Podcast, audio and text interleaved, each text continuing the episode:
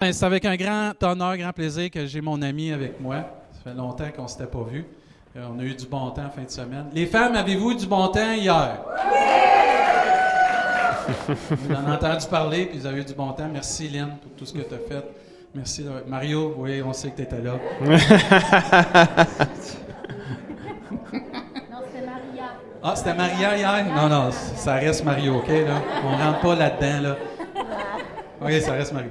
OK, mais euh, ça fait longtemps qu'on se connaît, Guy, puis euh, on a été ensemble euh, pendant cinq ans là, dans cette histoire à Saint-Hyacinthe, puis c'était bon de se rappeler toutes les, les belles affaires et les affaires qui nous ont fait maturer dans les cinq ans. C'est vraiment extraordinaire. Puis la semaine prochaine, effectivement, c'est à mon tour d'aller là-bas puis de pouvoir prêcher. C'est le 80e anniversaire de l'Église de Saint-Hyacinthe la semaine prochaine. quelque chose.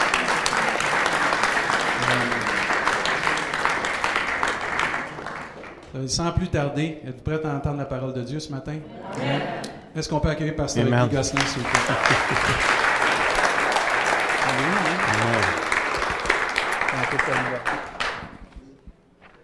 Amen. Bon matin tout le monde. On va ajuster ça, là. pas de problème. ça va bien, les gens de Rimouski? Amen. J'avais l'impression ce matin, j'étais dans un mini carrefour chrétien des Mascoutins. Je pensais que j'étais à Saint-Hyacinthe ce matin. Nancy qui conduisait la louange. Pour moi, j'étais pas dans un pays étranger ce matin, là, dans une terre étrangère. Puis en plus, Monsieur Dufault, qui est un des membres de notre église à Saint-Hyacinthe, me fait la surprise de venir m'entendre prêcher. Je pensais que vous vouliez une pause de moi d'une semaine. Mais non, j'aime entendre mon pasteur prêcher. Je suis content de vous voir, Monsieur Dufault, ce matin et les gens de Rimouski, David et Nancy. Pour ceux qui ne savent pas, Nancy, c'est ma cousine propre. Les deux pères sont deux frères, alors euh, ça fait longtemps que je connais David, ça fait longtemps qu'il est avec Nancy. c'est dans la famille aussi, mais euh, c'était un privilège de servir avec euh, aux côtés de David dans les cinq ans de la, des premières années de la fusion des trois églises. Vous l'avez entendu parler. Mais euh, je suis content que David et Nancy euh, vont bien ici, puis l'Église va bien. On est, vous semblez être bénis avec eux et eux sont bénis avec vous. Alors, merci Seigneur. Ça fait toujours mal au cœur de laisser partir des gens de qualité, mais quand on voit l'impact qu'ils font ici, on se réjouit avec eux parce que l'Église du Seigneur n'est pas juste à Saint-Hyacinthe, elle est partout. Et j'espère qu'on va continuer à rêver d'une Église répartie en plusieurs localités, mais une Église et non pas juste plusieurs Églises. Parce qu'en le fond, on fait toute partie de la famille de Dieu, puis on va tous être au ciel ensemble, pareil aussi. Donc, euh, pour ceux qui ne me connaissent pas, euh, j'ai 51 ans, on va régler ça tout de suite. Ça fait 30 ans que je suis marié avec euh, la plus belle femme au monde, Lynn. Et euh, j'ai, mes parents ont accepté Jésus, j'avais 7 ans. Donc, ça fait 41 ans et plus que je suis dans l'Église évangélique pentecôtiste. J'ai presque tout vu dans ma vie, dans les 40 dernières années. J'en ai vu beaucoup de choses. J'ai donné ma vie à Dieu, j'avais 15 ans, le 22 mai 1983. J'ai commencé à servir dans le leadership de l'Église presque pas longtemps après, j'ai donné ma vie à Jésus. Je suis pasteur depuis 1998. Il y a 20 ans, j'ai commencé au Nouveau-Brunswick, à Grand-Sault. Et euh, suis allé à Sainte-Julie, Saint-Hyacinthe. C'est ma ville natale où ce je suis né. C'est ma ville natale où je suis né spirituellement. Puis là, je, suis pasteur dans ma propre ville depuis euh, 2010. C'est vraiment une grande bénédiction. Et euh, je suis vraiment content d'être ici deux ans après pas deux mois après tu es parti, deux ans plus tard, parce que je peux voir tout ce que Dieu a fait dans les deux dernières années. Je, suis en mesure de voir le fruit de ce qui se passe depuis votre arrivée, David et Nancy. Puis ce matin, je, suis rentré dans l'église et j'entendais un bruit.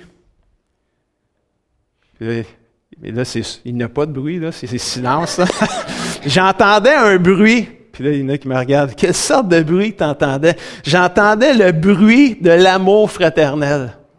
J'entendais les gens parler ensemble, jaser ensemble. Puis, je veux pas quand on, on rentre dans l'église puis on se parle tout le monde, il y a un bruit là. C'est le bruit de l'amour fraternel. Ça. Ça, c'est un bruit là, que j'aime, puis que euh, à Saint-Hyacinthe, euh, c'est la même chose. Je l'entendais tout le temps, tout le temps. Tu rentres dans le sanctuaire, les gens arrivent, ils sont contents de se voir. J'aime ce bruit-là, là, parce que c'est le bruit de l'amour fraternel. On est content de se voir, puis faut pas arrêter ça, frères et sœurs. Et ce matin, j'aimerais qu'on puisse s'encourager en allant euh, dans 1 Pierre, chapitre 5, verset 8. Ça, c'est vraiment bon. 1 Pierre 5, 8, des versets vont apparaître à l'écran. La Bible nous dit, ne vous laissez pas distraire, mais plutôt soyez vigilants. Si vous ne le saviez pas, là, vous avez un adversaire, je vous le dis. Votre adversaire, le diable, rôde autour de vous comme un lion rugissant, mais il ne fait que rugir. Ça a l'air qu'il ne mord pas. Il cherche quelqu'un qui se laissera dévorer. Et j'espère qu'il n'y aura pas personne ici qui se laissera dévorer par notre adversaire. Est-ce qu'on peut prier pour la parole de Dieu? Seigneur, ce matin, on veut te remettre les prochaines minutes, Seigneur, où est-ce qu'on va déclarer ta parole, Seigneur. Que ton onction, Seigneur, soit sur ma bouche pour déclarer une parole de vie ce matin, une parole de vérité qui va changer nos vies, nous transformer, nous rendre semblables à toi. Au nom puissant de Jésus, nous le prions. Et tout le monde dit un grand Amen. Le titre du message ce matin, c'est Connecter avec Dieu quand le diable nous attaque. Si vous aimez le Seigneur, y a-t-il des gens qui aiment le Seigneur ici dans cette salle? Y a-t-il des gens qui veulent suivre Jésus jusqu'à la fin? Y a des gens qui veulent vivre pour lui? Si vous voulez tout ça, là, j'aimerais juste vous dire que vous rentrez dans une bataille spirituelle. Si vous rentrez dans une bataille spirituelle, puis vous avez un adversaire, puis votre adversaire, c'est pas votre voisin. C'est pas votre femme non plus ni votre mari. Votre adversaire, c'est le diable, qui cherche dans tous les moyens possibles de nous distraire, afin de mieux nous faire mal et ultimement nous faire reculer par rapport à la foi. Puis il va utiliser tout ce que la vie, on subit dans la vie à cause du péché, à cause du mal qui est rentré dans ce monde. On en a plein là, de choses qui peuvent nous faire dévier de la foi, qui peuvent nous faire douter de Dieu. Puis le diable il essaye par tous les moyens, il rôde il cherche des opportunités pour pouvoir nous distraire, nous faire mal et nous arracher la foi. Alors, comment connecter avec Dieu quand le diable nous attaque? Des fois, on ne se rend même pas compte que le diable nous attaque. Mais moi, je peux vous dire, il nous attaque. Puis si tu te lèves pour Jésus, tu vas avoir de l'opposition spirituelle. C'est inévitable. Tu ne peux pas passer à côté. Et je veux partager avec vous trois choses importantes. Il y en a plus que trois mais je veux quand même qu'on s'en aille tout dîner tout à l'heure. On va arrêter à trois. Trois choses importantes à faire qui vont nous connecter avec Dieu quand le diable va venir essayer de nous attaquer. Êtes-vous prêts ce matin?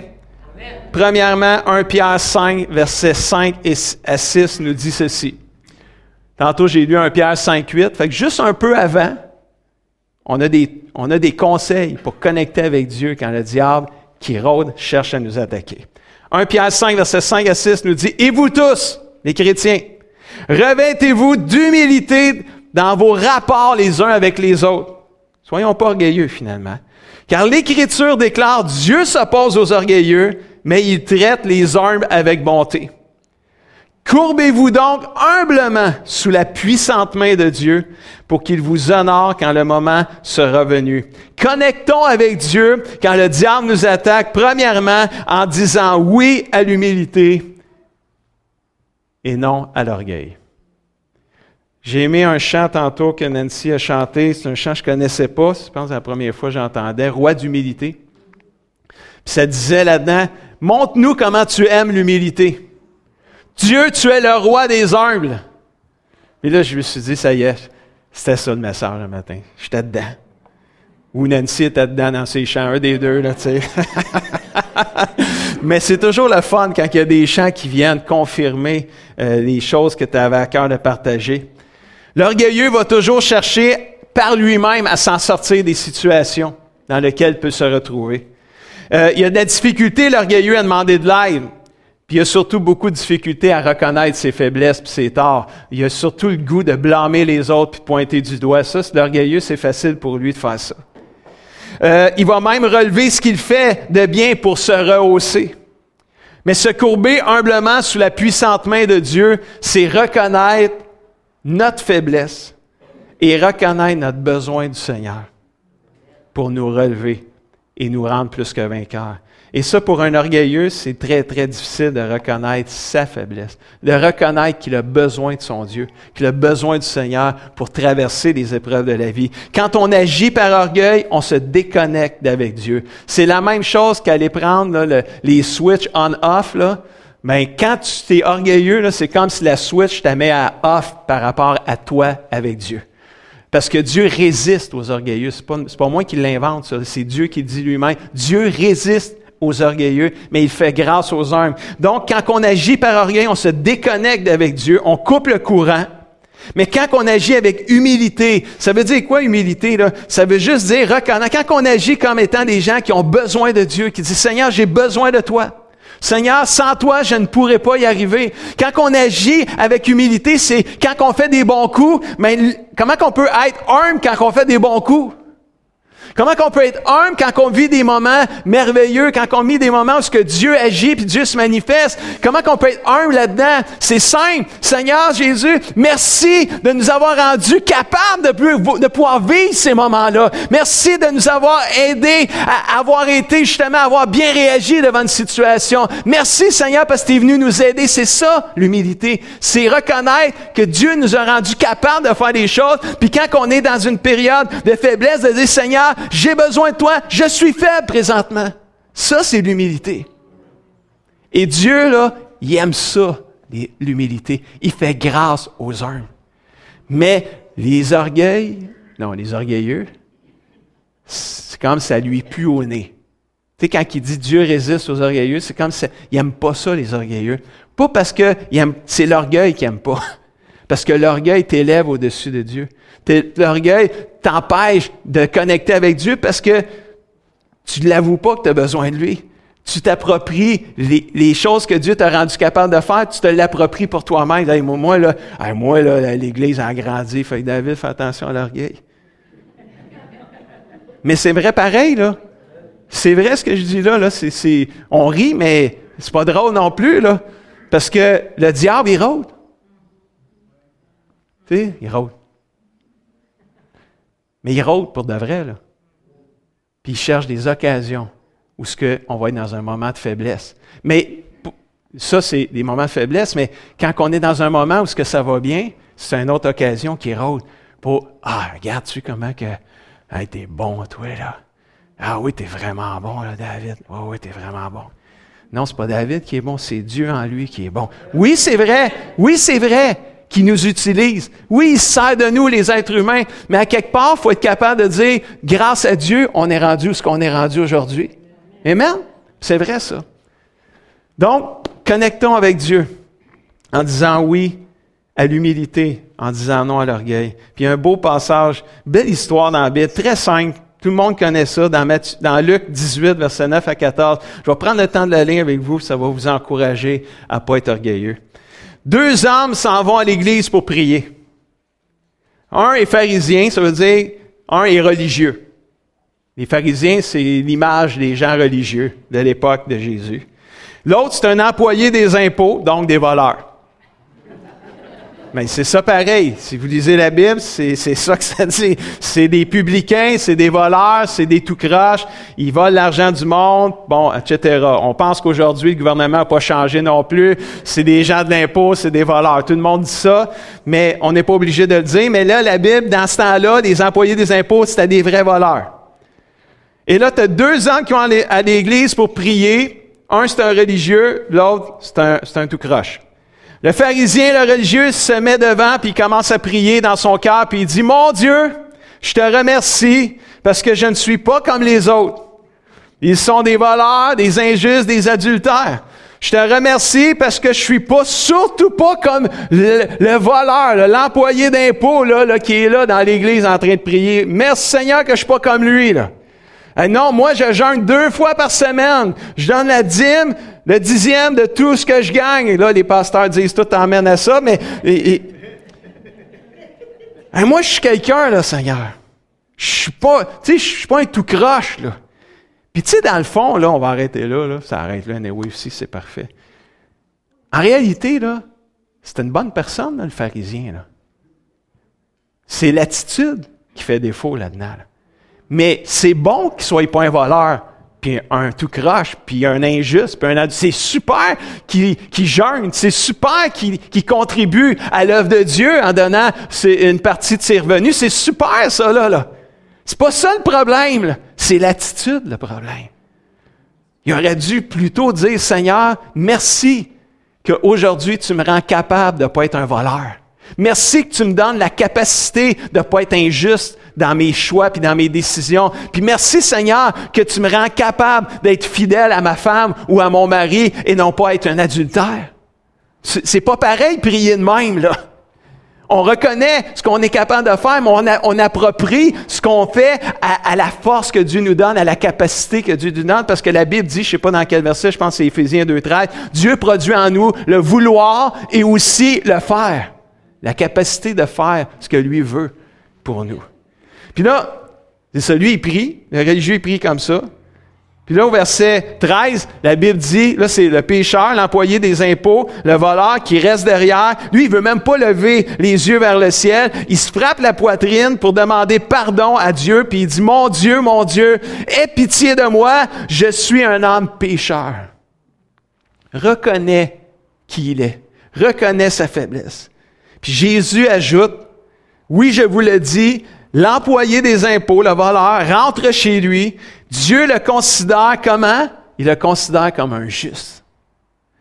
Mais ce n'est pas le cas du pharisien, du religieux. En effet, celui qui veut être au-dessus des autres, on lui donnera la dernière place, et celui qui prend la dernière place, on le mettra au-dessus des autres. Quand tu commences à regarder avec mépris ton prochain, tu commences à t'éloigner du Seigneur, tu te déconnectes avec Dieu, puis des fois, c'est là que le malin embarque, parce que le diable, n'oubliez jamais, il rôde. Il rôde. Il cherche des moments, des occasions pour qu'on puisse, qu'il puisse venir nous faire mal. Puis dans l'Église, parce que quand l'Église s'unit ensemble, on est une force dans le royaume de Dieu, l'Église. On est une véritable force contre les ténèbres, contre le malin, contre les démons. Je peux vous dire une chose, que le diable, il va tout faire pour pas que l'Église s'unisse et soit forte. Parce qu'une Église forte et unie, ça a un impact négatif sur le diable sur le royaume des ténèbres. Fait que lui, il sait ça. Là. Fait qu'il rôde. Il se tient dans le cours de l'Église, lui. Oh, il rôde. Puis des fois, quand la porte est trop longtemps ouverte, il essaye de rentrer. Puis il rôde. Puis là, il, attend des occasions. Des occasions où ce que il va pouvoir faire mal à l'Église. Puis là, là, des occasions où on va commencer à se parler les uns contre les autres, parce qu'on va commencer à agir par orgueil. Ah, c'est de sa faute, c'est la faute à lui, c'est la faute à un tel. On va fêter 80 ans de l'Église à Saint-Hyacinthe. Vous, ça fait une quarantaine d'années, je pense que l'Église existe, un petit peu plus. sais, nous, ça fait 80 ans. L'Église s'est divisée deux fois. Là. Ça a créé deux autres églises, ces divisions-là. Là. Puis c'était difficile pendant bien des années. Mais là, la grâce de Dieu est tombée sur nous. On a réussi à se, se réconcilier, de se demander pardon le 11 septembre 2011, il y a sept ans. Puis merci Seigneur qu'on peut vivre ces moments-là aujourd'hui, mais il y a eu des années où ce que le diable a rôdé, là, puis il a rentré, là, puis il a dévoré plein de monde. Puis là, on agissait souvent par orgueil, on, agissait, on était déstabilisé. On n'avait pas beaucoup d'humilité dans ce temps-là. Mais Dieu est fidèle. Dieu est fidèle. Parce qu'un chrétien qui se déconnecte avec Dieu, il peut se reconnecter. Saviez-vous ça? Un chrétien qui se déconnecte avec Dieu parce qu'il a agi par orgueil, il peut revenir, s'humilier, puis Dieu va le pardonner. Ça, c'est la grâce de Dieu, frères et sœurs. C'est la grâce. On peut faire des erreurs, mais boy, on peut être guéri, on peut être restauré à cause de ça si on est juste avec humilité dire oui, j'ai manqué. Oui, j'ai fait une erreur. Oui, j'ai mal réagi. Oui, euh, je t'ai envoyé promener, j'aurais pas dû le faire. Oui, ça m'a choqué. Puis dans, mon choquage, je sais que ça n'existe pas ce mot-là, là, mais dans mon choquage, j'ai réagi.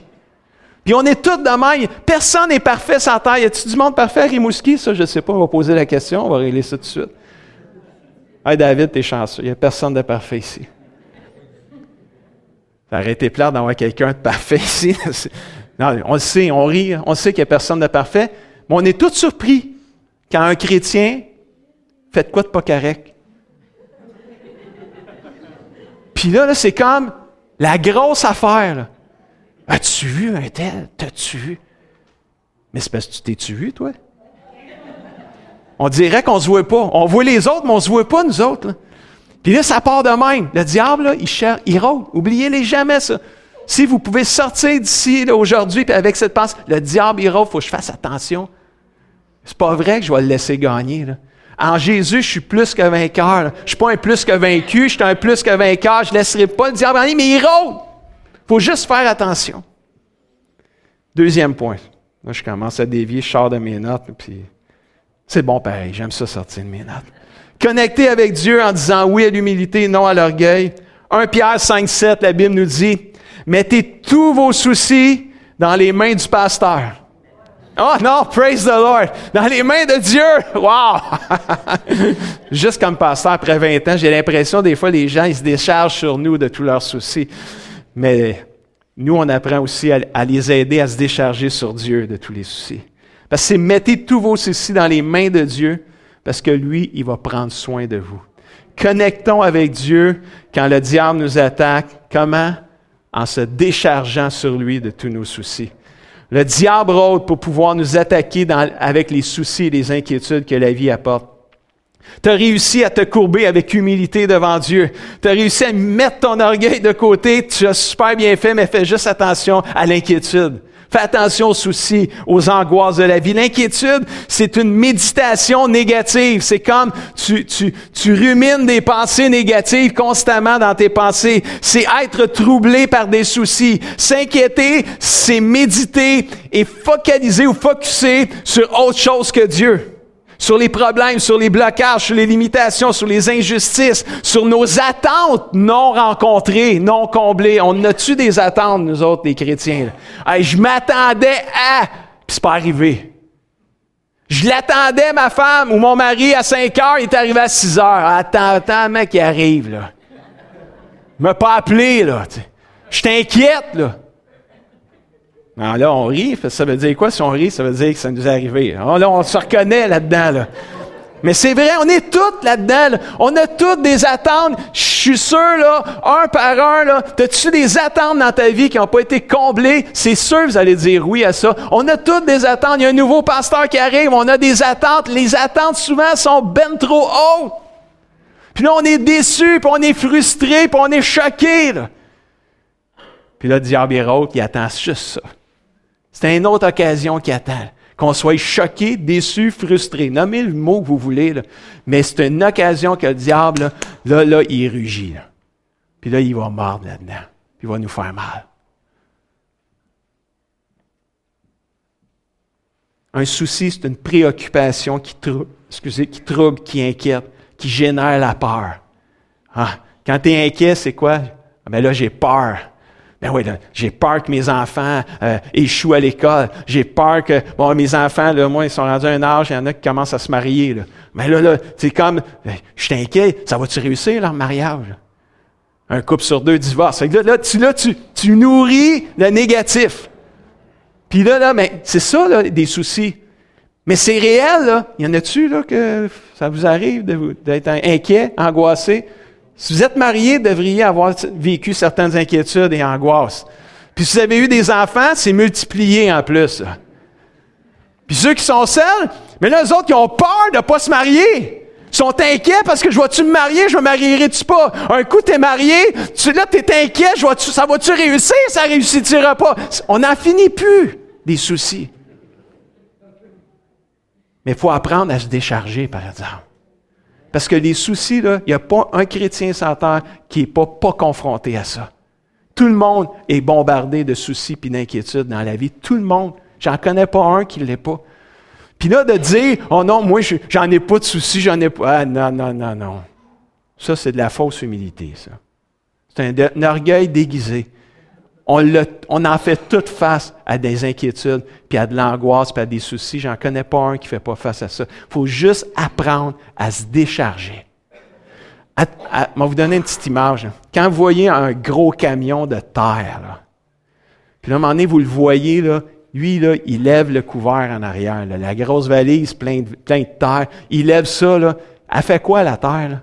Elle s'en va à terre. Lui, là, c'est quoi qu'il fait, le camion? Le camionneur, il se décharge de, toute, la, toute la taille, il se décharge de ça. Fait qu'à toute fois, vous allez voir un camion comme ça, un gros camion, un gros 10 roues, là. Puis vous savez, c'est un, camion qui décharge la terre. Bien, demandez au Saint-Esprit qui vous rappelle, Seigneur, il faut que je me décharge sur toi de tous mes soucis.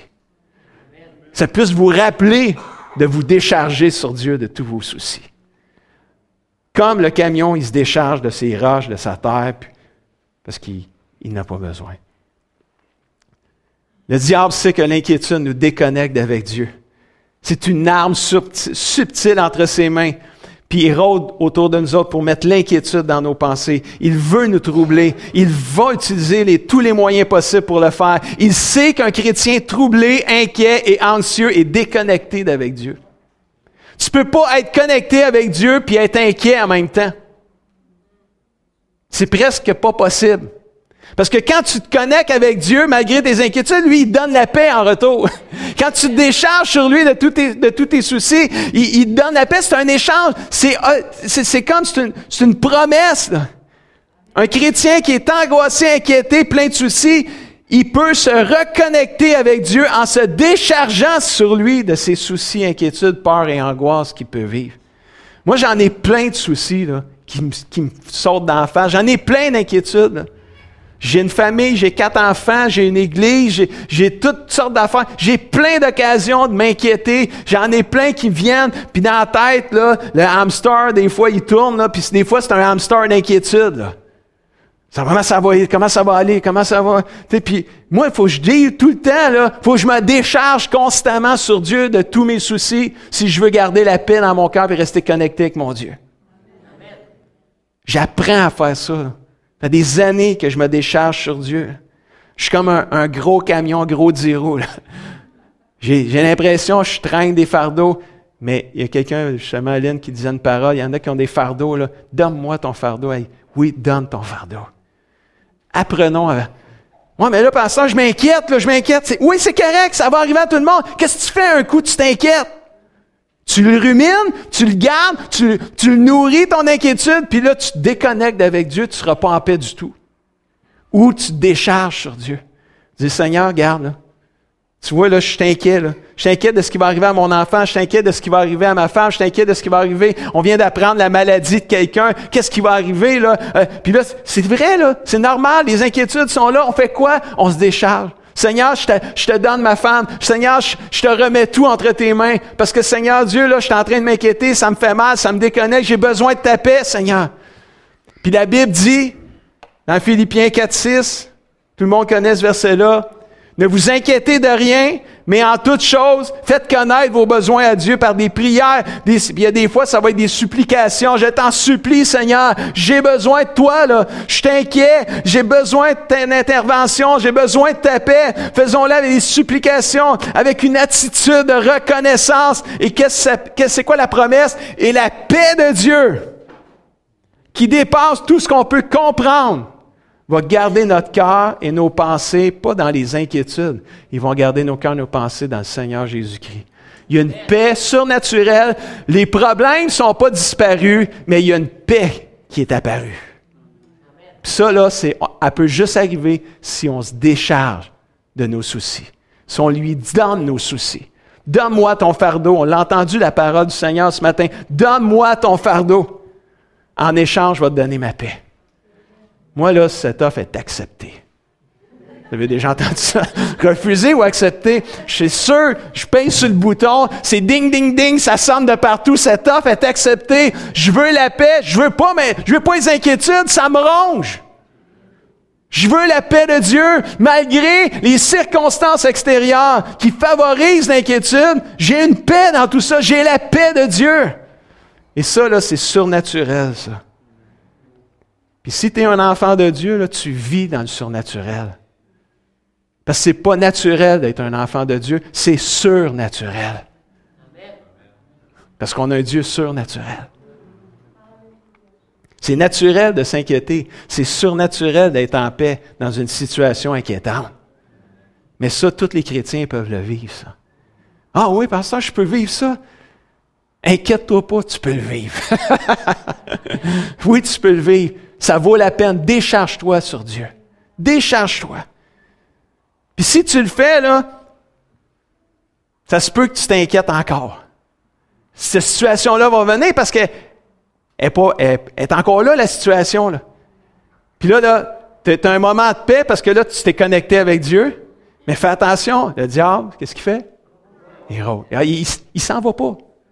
Il est toujours proche. Il rôde. Il est fatigant. Bon, on va le dire, il est fatigant. Il nous énerve. On ne l'aime pas, le diable.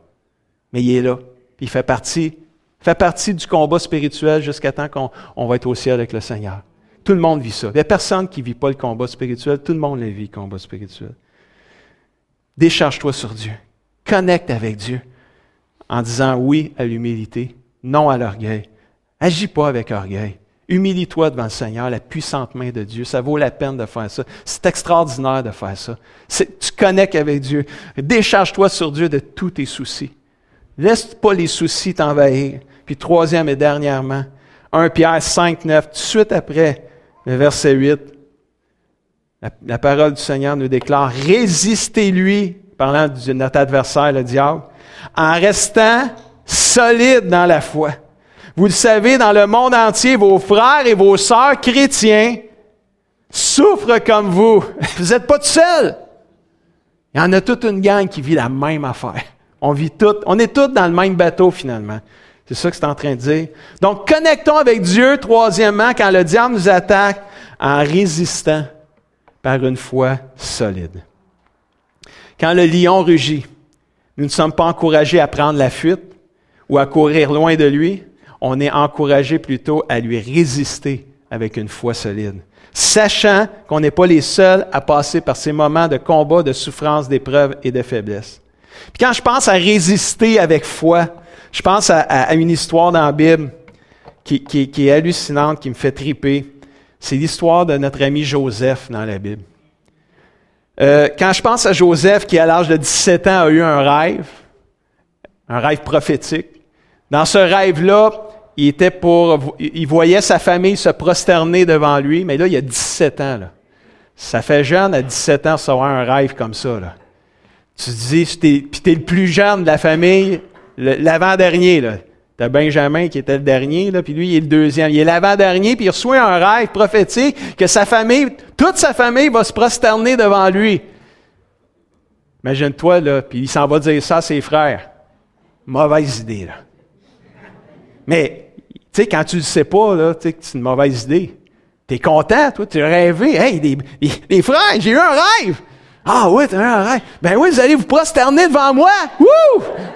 Ben, il n'a pas dit ça de même, là, mais tu sais, c'est comme.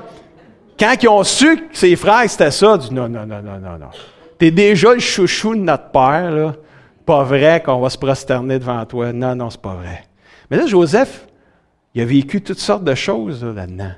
Quand il a raconté son rêve, la première chose qu'il a vécu, là, puis vous me direz si ça, lui donnait le goût d'abandonner ou si ça lui donnait le goût de continuer. La première chose qui est arrivée, il a été incompris par sa famille. Ça donne-tu le goût? Donne le goût de quoi? Ça donne le goût d'abandonner. Puis après ça, il est incompris par sa famille. Eux autres, ils font un petit caucus familial, les frères, puis ils disent non, non, c'est ça. On, va régler le cas, on ne se prosternera pas devant lui, euh, euh, on va le tuer. On va régler ça tout de suite. Fait que ça n'arrivera pas. On est sûr que ça n'arrivera pas. Mais là, il y a un frère, dans la gang, tu sais, des gars, quand même, là, David dirait les boys. Hey, les boys! hey, les boys! Mais j'arrête pas de dire ça à l'église depuis ce temps-là. on déteint mutuellement l'un de l'autre. Puis là, là, hey, les boys, on peut pas tuer notre frère, là.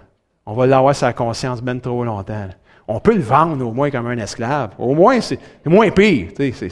Si eux autres le tuent, au moins, on n'aura pas sa conscience, toujours. On va l'avoir vendu, c'est tout. Là, Parce que l'esclavage, était populaire dans ce temps-là. Là, fait que, à 17 ans, ils ont vendu Joseph comme un esclave. Ça donne goût de quoi, ça? Abandonner ou continuer? T'es vendu comme un esclave à 17 ans. Là. Donne-tu le goût de continuer? ça donne le goût d'abandonner pas mal, ça. Puis là, tu as 17 ans, Tu es dans un pays étranger, tu es loin de ta maison, tu même pas dit salut à tes parents, puis là, tu es vendu comme ça. Là, tu te retrouves tout seul dans un pays étranger, puis tu es un esclave en plus de ça. Tout ça pour avoir dit un rêve que Dieu t'a donné. Ça donne-tu le goût de continuer, ça, ou d'abandonner? Abandonner. Tu n'as pas le goût de continuer, là. Tu es un esclave dans un pays étranger, tu es tout seul au monde. Là. Mais là, il se passe de quoi? Dans celui qui t'a acheté? Celui qui l'a acheté, il s'appelait Potiphar. Puis là, là, Potiphar, il a vu quelque chose en Joseph que ses frères, autres, n'avaient pas vu. Il dit, il y a quelque chose, ce gars-là. Il dit, Joseph, t'es mon esclave, mais t'es une coche, il y a quelque chose qui se passe avec toi. Il dit, moi, te mettre le responsable de ma maison, des biens de ma maison. Tu vas être le boss boy de ma maison. Un genre de concierge, le gars de maintenance, de sécurité. Tu, te dois tout faire dans la maison, tu prends soin, mais tu ne touches pas à ma femme. C'est juste ça que je te demande. Joseph, parfait. Donne-tu le goût de continuer ça ou ça donne le goût d'abandonner? Oh, là, là, il y, a, un, petit, un petit quelque chose qui donne le goût de continuer. Ça vaut à peine, on continue, on lâche pas.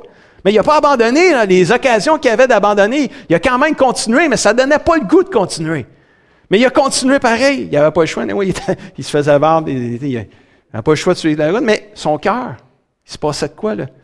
On ne voit pas tout ce qui se passe dans son cœur, ce n'est pas tout dit, mais il y a des versets qui nous disent que Joseph, il avait quelque chose. Il, semblait un gars qui se connectait avec Dieu pas mal.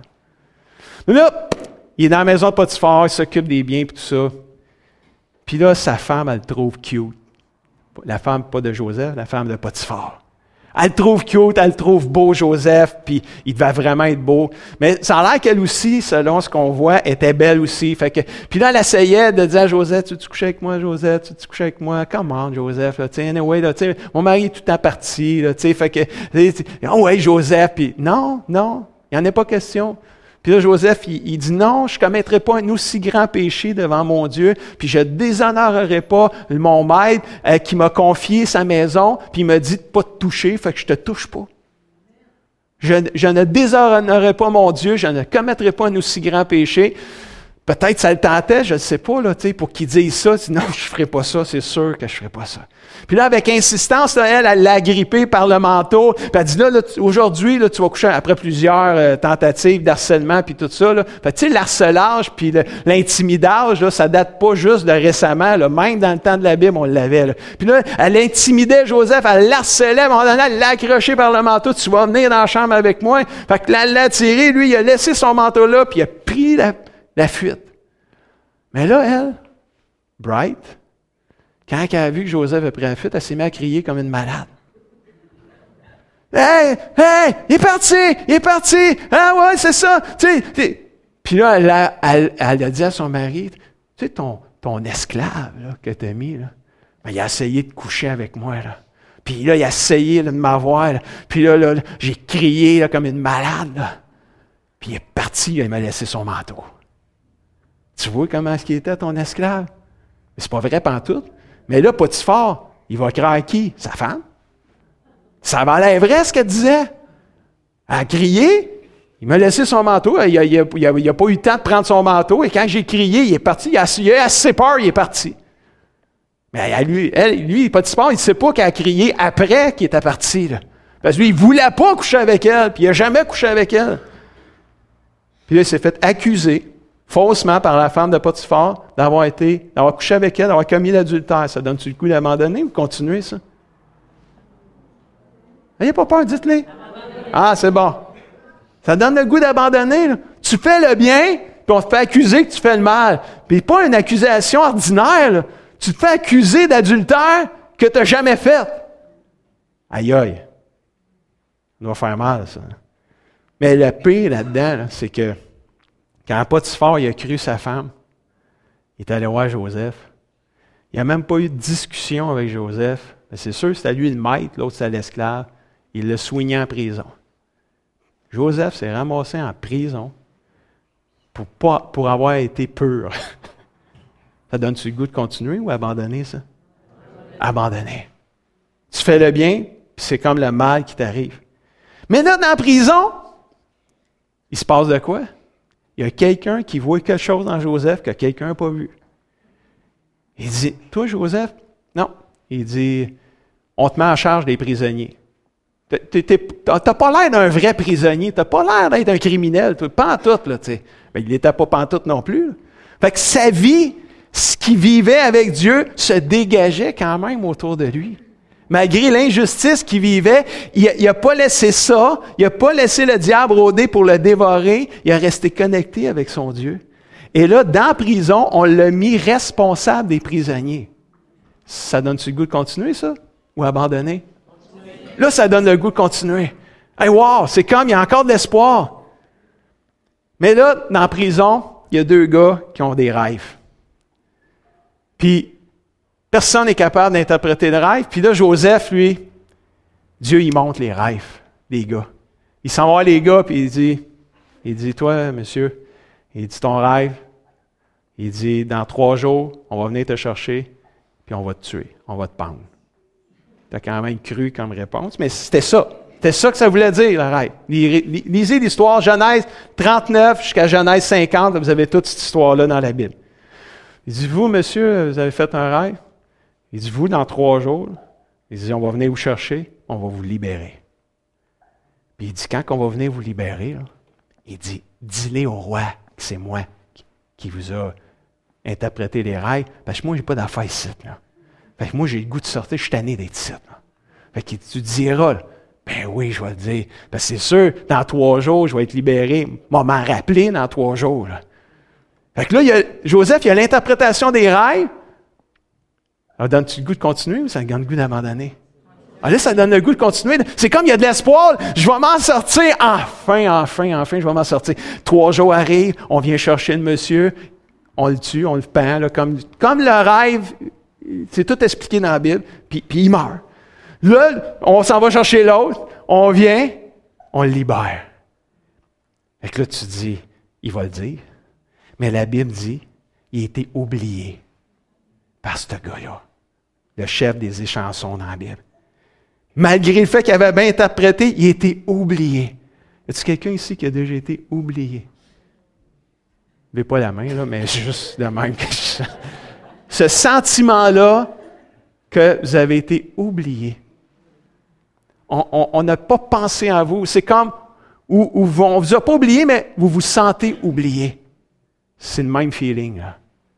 Mais lui, il a été oublié. Mais pense à Joseph. Ça fait trois jours. Le gars est libéré. L'autre, est mort. L'autre est libéré. Il dit à quelqu'un, va venir me chercher. Savez-vous, la Bible a dit, deux ans plus tard. Deux ans plus tard. Deux ans. Savez-vous combien c'est un an? C'est long, là. Deux ans plus tard. Lui, Joseph, il pense qu'il y a quelqu'un qui va venir le chercher pour le libérer. Il a, il a, interprété correctement le rêve.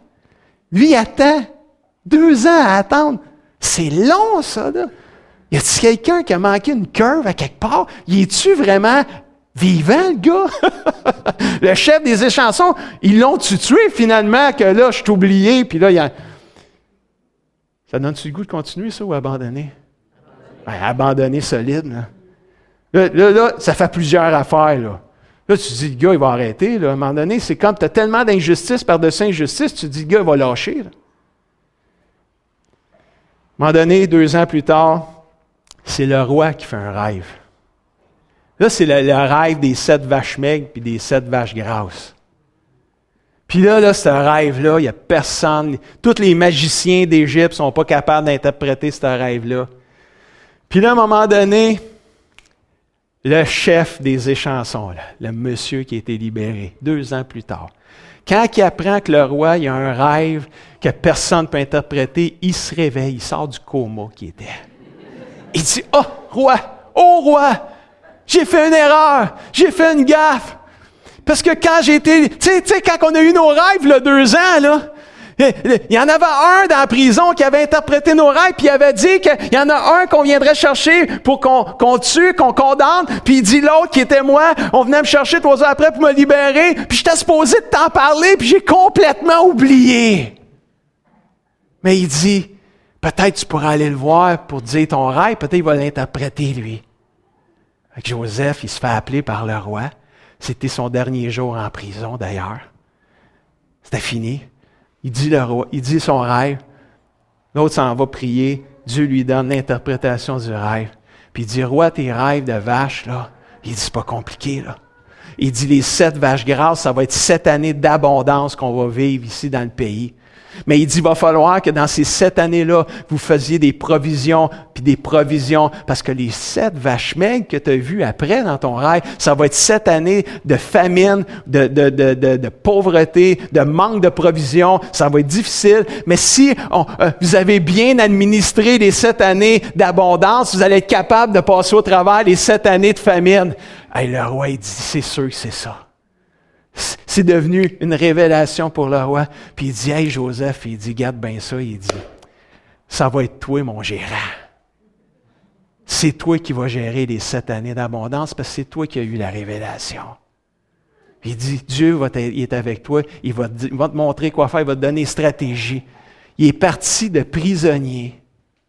En 24 heures, il est devenu le deuxième dans le pays d'Égypte après Pharaon en autorité. Ça donne-tu le goût de continuer ou abandonner? Ah, je savais que vous diriez ça, là. Pourquoi Joseph n'a pas abandonné toutes ces, toutes ces injustices-là qu'il a vécues? Pourquoi Joseph, alors qu'il avait plus d'occasions d'abandonner que de continuer, pourquoi il ne s'est pas découragé? Ou pourquoi il n'a pas cédé au découragement? Peut-être qu'il a été découragé, mais pourquoi il n'a pas abandonné? Pourquoi il n'a pas cédé au découragement? Parce qu'à chaque fois qu'il se retrouvait dans une situation où le diable essayait de, l'attaquer avec le découragement, puis les injustices, puis tout ça, il réalisait que le Seigneur était avec lui. Il, il restait connecté avec son Dieu en étant humble, en se déchargeant probablement sur lui de tous les soucis et inquiétudes, puis en résistant avec une foi solide. Parce que la Bible dit dans Genèse 39, verset 21, L'Éternel fut avec Joseph et il étendit sur lui sa bonté.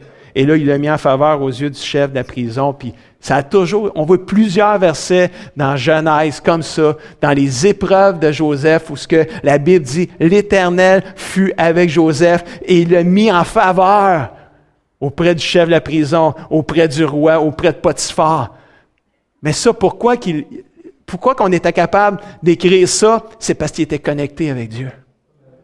Il laissait pas l'orgueil ou la, jalousie ou, la frustration, il laissait pas ces émotions-là dominer sur lui, il se déchargeait sur Dieu de ces soucis-là, de ces émotions-là, pour que Dieu puisse le rendre capable de surmonter les injustices qu'il vivait.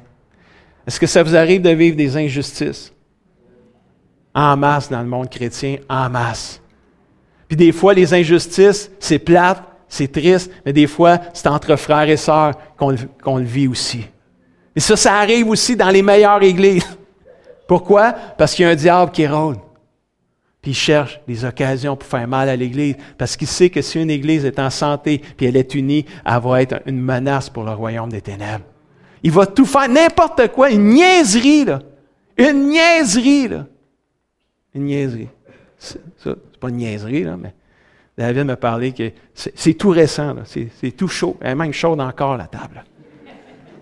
Même une table, une belle table comme ça, mais qui n'était pas la même table que l'autre précédente. Je ne sais pas qu'est-ce qu'elle avait l'air, l'autre non plus. OK, t'es bien correct? mais une table, on change une table, quelqu'un pourrait être offensé qu'on a changé la table. Peut-être la table que c'est cette personne-là elle-même qu'elle a achetée ou faite ou décidée dans ce temps-là, puis là, on la change. Faites juste attention. Embarquez pas dans le jeu du diable. Parce qu'il peut saisir de juste ça pour mettre, pour mettre de la dispute, pour mettre du trouble, mettre de l'inquiétude. Ça vaut-il la peine de s'inquiéter puis de mettre le trouble pour une table? Honnêtement, ça vaut-il la peine? Non. Non. C'est pas grave. Parce que le plus important, c'est notre âme. Le plus important, c'est qu'un jour, mes yeux verront Jésus. Ça, c'est le plus important. Laisse pas une table, laisse pas la couleur du tapis, la couleur d'une chaise.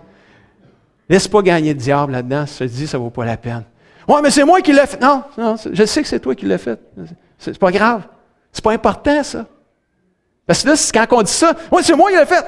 on pense à qui, là? L'égoïsme. C'est moi. Moi, là. Tu me nourris pas, pasteur. Tu me nourris pas, pasteur. On entend ça souvent des fois des chrétiens. La parole de Dieu, c'est une nourriture spirituelle.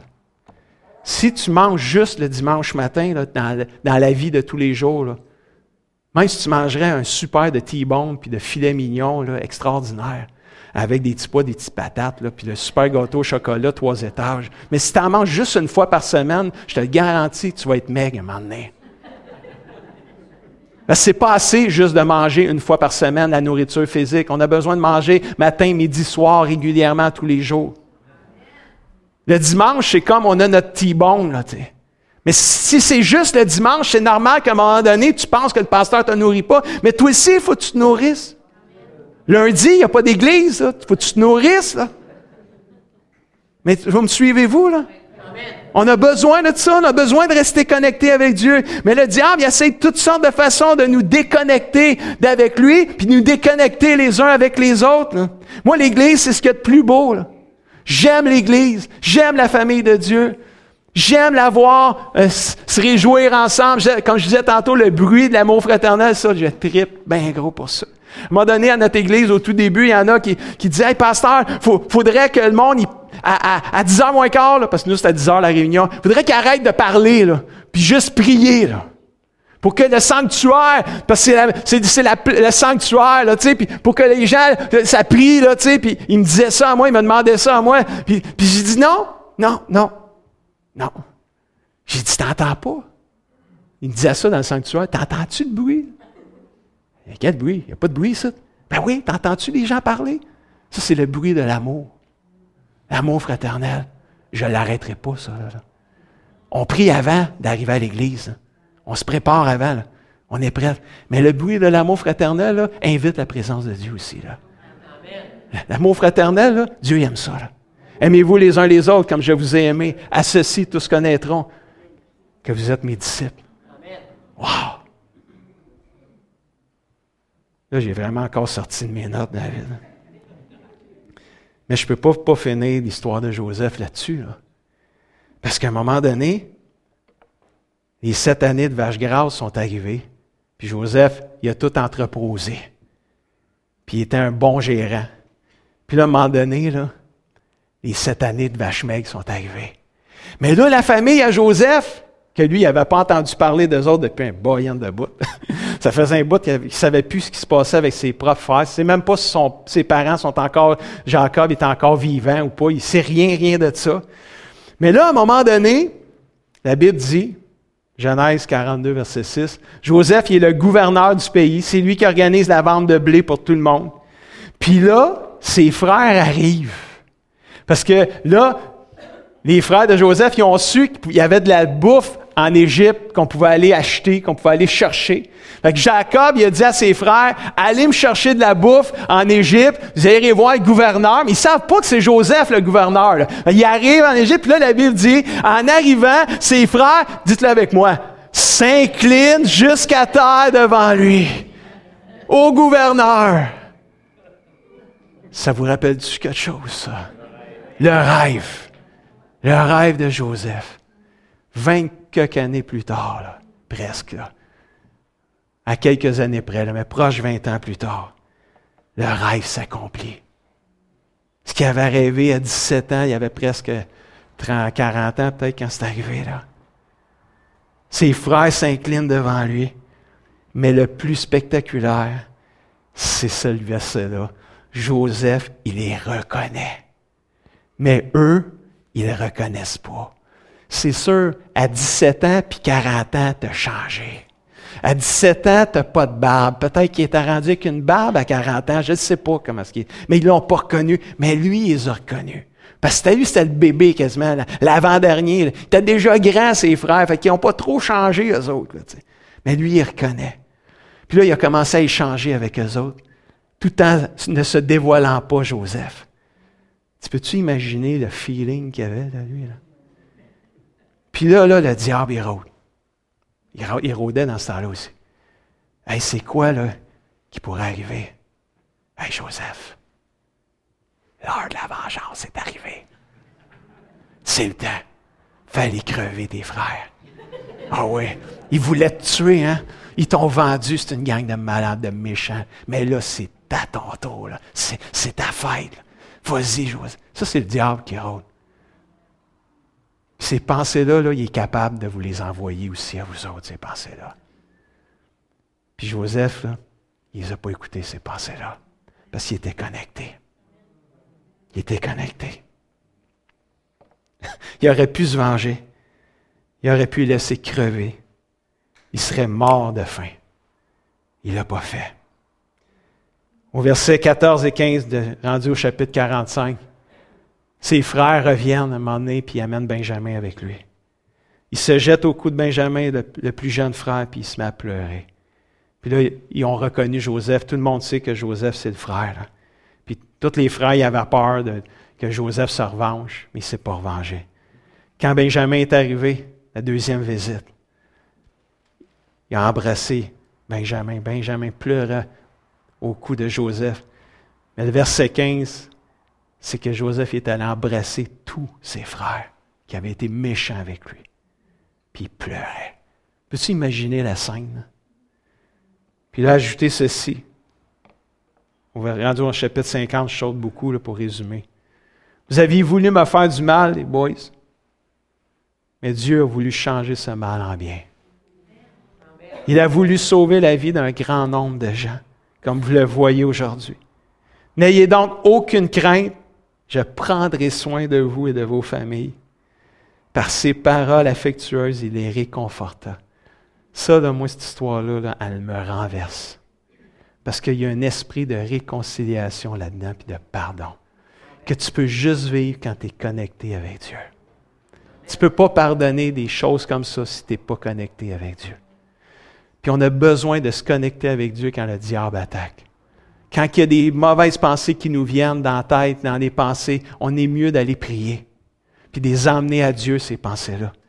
Parce que Dieu peut faire des revirements de situation. Pendant toutes ces injustices-là, Dieu, là, on voit la signature de Dieu, on voit la main de Dieu sur Joseph qui l'a protégé, qui l'a gardé, puis qui l'a emmené deuxième derrière Pharaon comme gouverneur de tout le pays d'Égypte. Moi, cette histoire-là me renverse. Comment est-ce que le rêve qu'il a eu à 17 ans, comment est-ce qu'il s'est accompli? Si Dieu avait pu au moins y dire, il n'aurait peut-être pas eu à vivre tout ça, mais il y a des fois dans la vie, c'est comme ça. Dieu nous donne des rêves, Dieu dépose des rêves, mais entre le rêve qu'on reçoit puis sa réalité, il y a un entre-deux, des fois douloureux. Où ce qu'on est éprouvé, où ce qu'on est testé, où ce qu'on on, est mis à l'épreuve. Mais si on peut juste rester connecté avec notre Dieu, on va vivre les rêves que Dieu nous a donnés.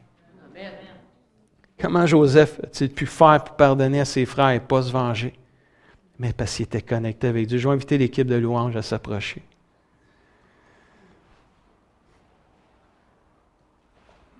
Le dernier verset dit ceci. 1 Pierre, chapitre 5, verset 10. Quand vous aurez souffert un peu de temps, Dieu, l'auteur de toute grâce, l'auteur de quoi? Toute grâce qui vous a appelé à sa gloire éternelle dans la communion avec Jésus, vous relèvera lui-même, vous affermira, vous fortifiera, puis vous rendra comment? Inébranlable, en vous établissant sur un fondement solide. À lui, la puissance, la gloire au siècle des siècles. Tout le monde dit Amen. Qui veut connecter avec Dieu dans cette Église? Y a-t-il des gens qui veulent connecter avec Dieu? Connecte avec Dieu en disant oui à l'humilité. Humilie-toi sous la main puissante de Dieu. Reconnais. Reconnais que tu es allé trop loin peut-être dans une situation. Reconnais que tu as dit des choses que tu n'aurais pas dû dire. Avoue-le. Ouais, mais c'est à cause. Non! Avoue. Oui, c'est à cause de lui, tu as raison. Mais tu l'as-tu dit ou tu ne l'as pas dit? Ouais, je l'ai dit. Mais ben, c'est ça. On accuse, on pointe, mais quand on apprend à reconnaître nos torts puis nos faiblesses, il y a un esprit de réconciliation puis de pardon puis de grâce qui est répandu sur nous. C'est vrai, ça, frères et sœurs? Quelqu'un qui s'humilie puis qui demande pardon. Je te demande pardon, David, je suis allé trop loin dans ce que je t'ai dit l'autre fois. Ça m'a choqué quand tu m'as parlé, puis là, j'ai mal réagi, puis je, l'avoue, je te demande pardon. C'est quoi tu penses que David va faire? Tu ne peux pas, pas pardonner. L'autre reconnaît qu'il est allé trop loin. Mais tu le sais que le prochain coup, lui, va faire attention, puis moi aussi, je vais faire attention. Puis on grandit. C'est la croissance spirituelle, c'est la maturité spirituelle. C'est merveilleux. Là, l'Église ici a grandi, il y a plein de nouveaux mondes, c'est super, c'est excitant. On prie pour la croissance de l'Église, mais quand elle a grandi, ah, maintenant ils ont pris ma chaise.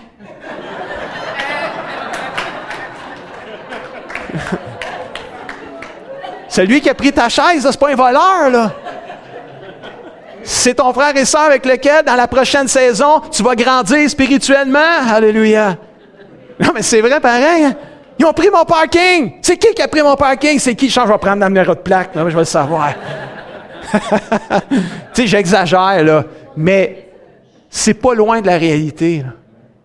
On s'accroche sur des choses, des fois, insignifiantes. Je dis insignifiantes, des fois, pour nous autres, c'est pas insignifiant pour celui qui le dit, mais des fois, c'est des choses que ça vaut pas la peine de se battre pour ça. Là. Ça vaut peut-être la peine de se battre s'il y a quelqu'un qui déclare ici que Jésus n'est pas le Fils de Dieu. Là, on va se battre pour ça. Parce que ça, Jésus, c'est le Fils de Dieu.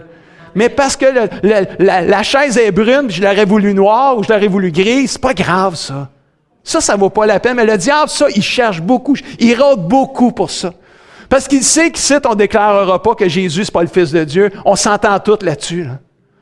Il va essayer de nous, nous, défaire, nous distraire pour des choses que je dirais bagatelles, non nécessaires. Vous êtes chicané pour ça. Ben oui, on s'est chicané pour ça. Le diable, c'est ça. J'essaie juste de communiquer, c'est fort sur mon cœur de communiquer ça à l'Église ce matin. Le diable, il rôde. Oubliez-les jamais ça. Quand vous avez des pensées pas, pas saines, pas bonnes, par rapport à un frère, une sœur, ou par rapport à l'Église, des décisions que les diacres ont prises, des décisions, allez prier. Allez connecter avec Dieu. Allez connecter. Puis dites-les à Dieu, Dieu, j'ai pas un bon sentiment présentement.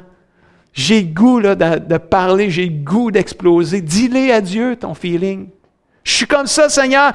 Je, me sens pas bien. Là. J'ai pas aimé ce que la décision a pris. Aide-moi, Seigneur, à juste l'accepter. Ou aller voir les personnes, puis en jaser, mais avec un esprit d'amour.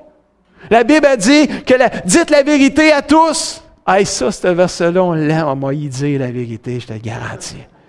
C'est parce qu'on arrête à tous.